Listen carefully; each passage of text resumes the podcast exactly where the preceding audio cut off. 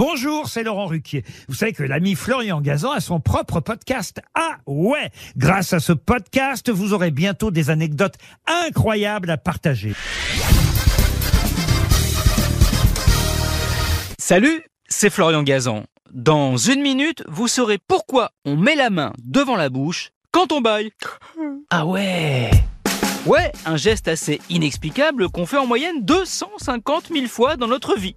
Inexplicable car il ne masque pas vraiment le fait que l'on s'ennuie, qu'on est fatigué ou qu'on a faim, les, cas de figure qui déclenchent généralement le bâillement.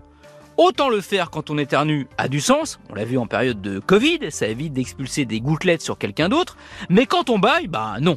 En fait, c'est parce que la raison n'a rien à voir avec l'hygiène, ni même avec la politesse. Non, non, si on le faisait à l'origine, c'était pour se protéger. Ah ouais?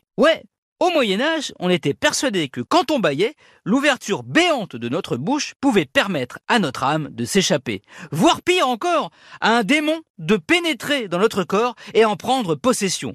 Voilà pourquoi mettre la main devant sa bouche crée une sorte de barrière naturelle pour empêcher que quoi que ce soit ne sorte de notre bouche ou n'y rentre. Ah ouais?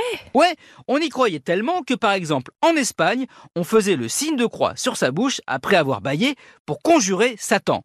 En Inde, après un bâillement, on claquait des doigts et on donnait le nom d'un dieu pour conjurer une éventuelle attaque du diable. Car cette croyance n'est pas que catholique, elle concerne aussi les musulmans et les hindous.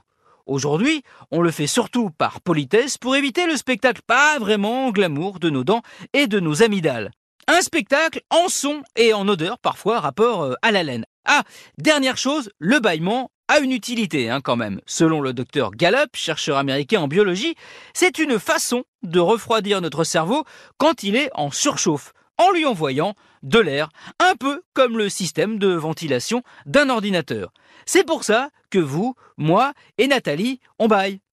Ah oui, Nathalie. Nathalie baille La comédienne Bon, ok, je sors. Allez, bye bye.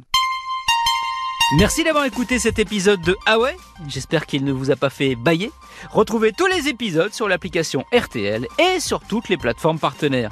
N'hésitez pas à nous mettre plein d'étoiles et à vous abonner. À très vite